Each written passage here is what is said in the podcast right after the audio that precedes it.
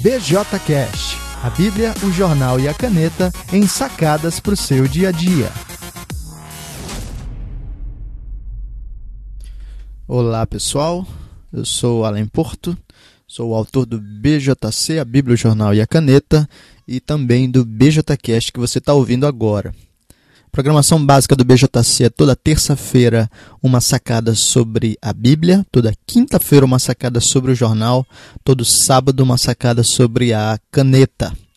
Hoje é sexta, uh, ontem eu não consegui uh, postar, passei o dia longe do computador e acabei não conseguindo postar, então hoje eu vou publicar três BJCasts. Um para me redimir da falha de ontem outro para postar o normal, que seria hoje da sexta-feira, e mais um de brinde para aqueles que, enfim, esperaram ontem acabaram não recebendo aí o seu uh, BJ Cash. Mas a sacada então agora vai ser relacionada ao que deveria ter sido comentado ontem, né, na quinta-feira é, do jornal. E eu estou especificamente olhando aqui uma notícia do Estadão que diz: escola ensina as crianças que elas podem escolher o seu gênero, diz Papa. Né, então a notícia é basicamente a seguinte: o Papa, é, conversando com alguns bispos da Polônia, é, lamentou haver um ensino né, nas escolas de que as crianças podem escolher o seu gênero. Então, abre aspas aqui para falar do Papa. Uma colonização, eu vou dizer isso claramente com nome e sobrenome, é o gênero.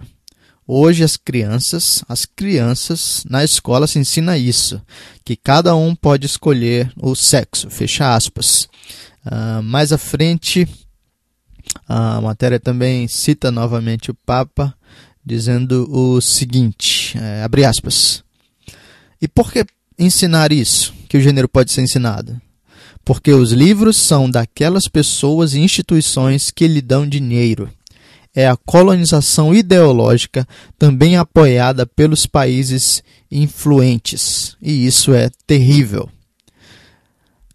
E aí, finalmente, o uh, Papa afirmou que a atual época é entre aspas, a era do pecado contra Deus, o Criador.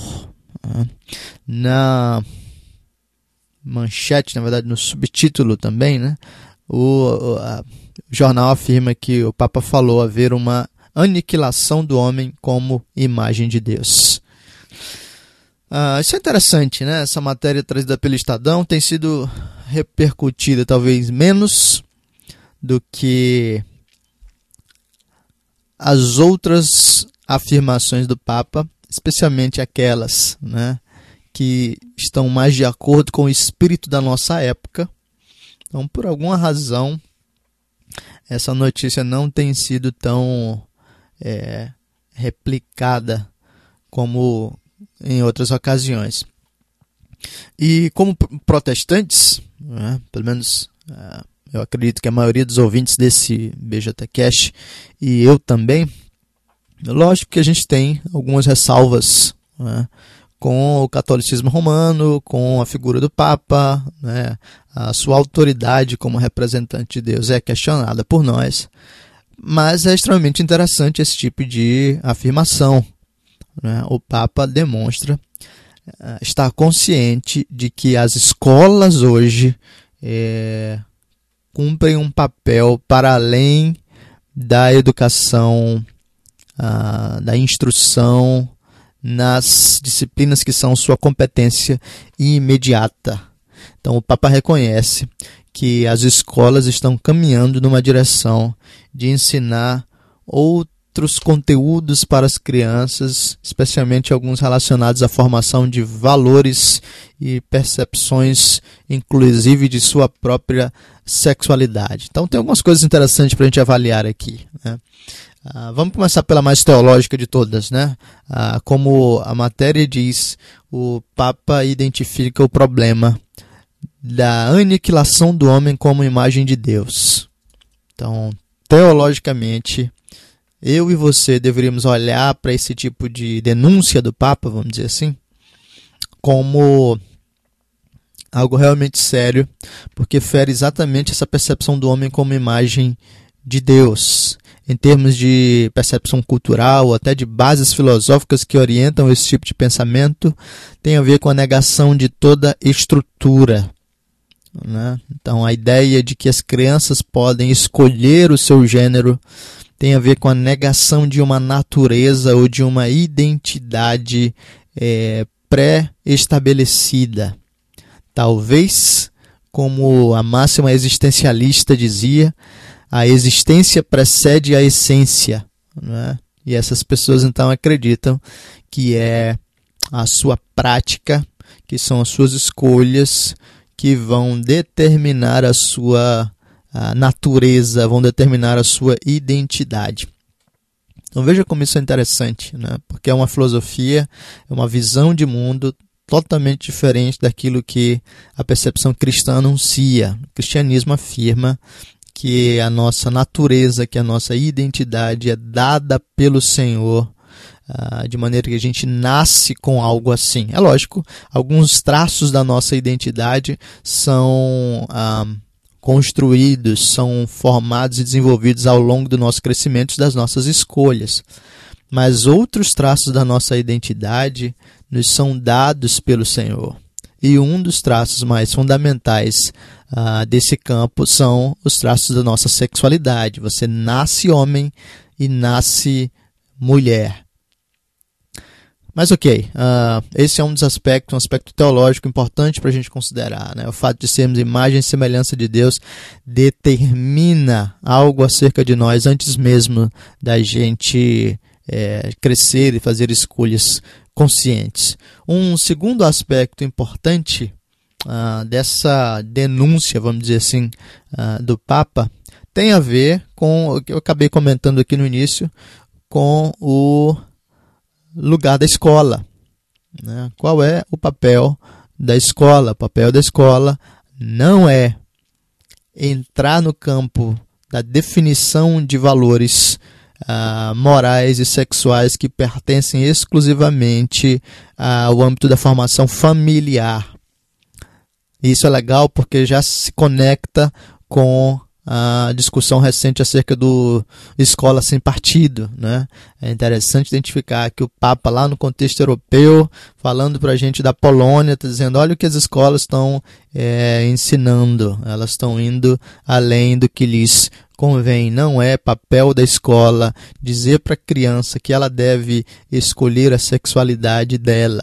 É, pelo contrário, o papel da escola é fornecer o repertório fundamental que lhe permita, é, a partir desses materiais, decidir, inclusive, é, questões relacionadas à própria moral.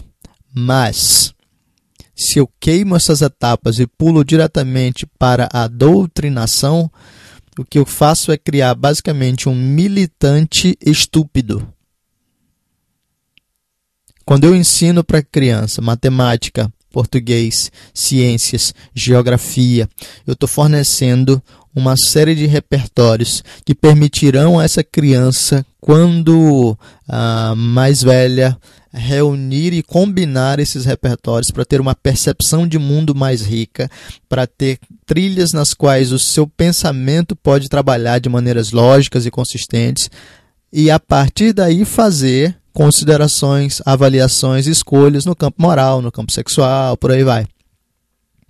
Agora, se eu não ensino esses repertórios, não ensino direito português, não ensino direito matemática, não ensino direito geografia, não ensino direito nada dessas coisas e já passo para a doutrinação é, moral ideológica, o que vai acontecer é que eu tenho basicamente um papagaio repetindo a minha ideologia sem a mínima capacidade de articular as coisas de maneira lógica, consistente, sem a mínima capacidade de compreender o mundo. Esse é o grande risco da doutrinação ideológica. Né?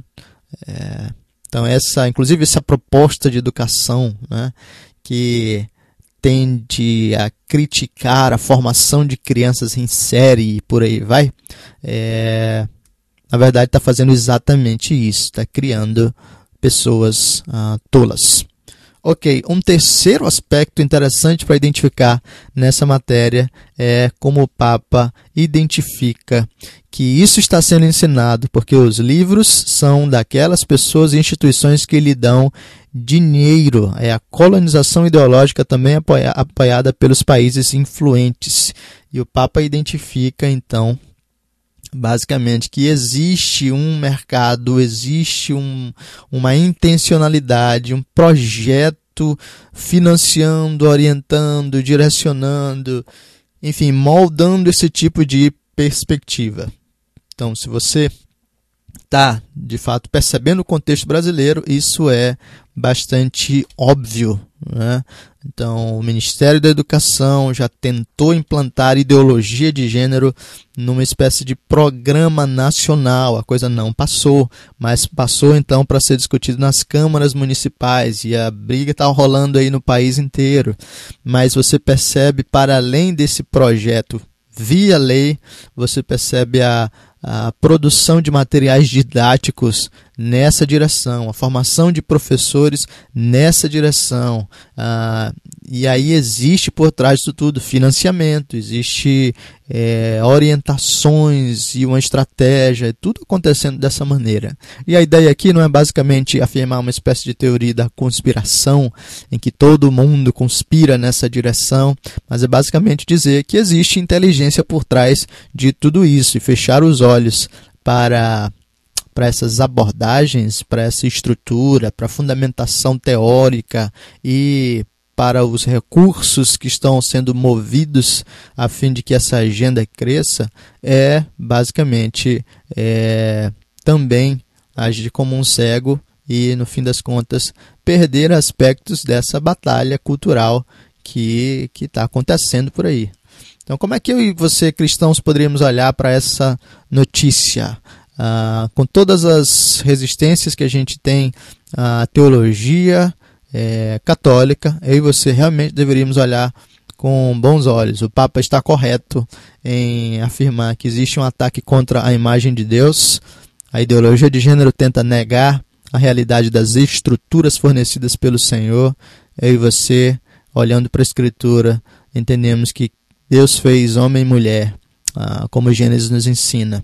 Precisamos entender que o Papa está correto em demonstrar que a escola tem fugido da sua responsabilidade fundamental. Eu e você, como cristãos, devemos olhar para o aspecto da soberania das esferas, né, que o Abraham Kuyper ensinou.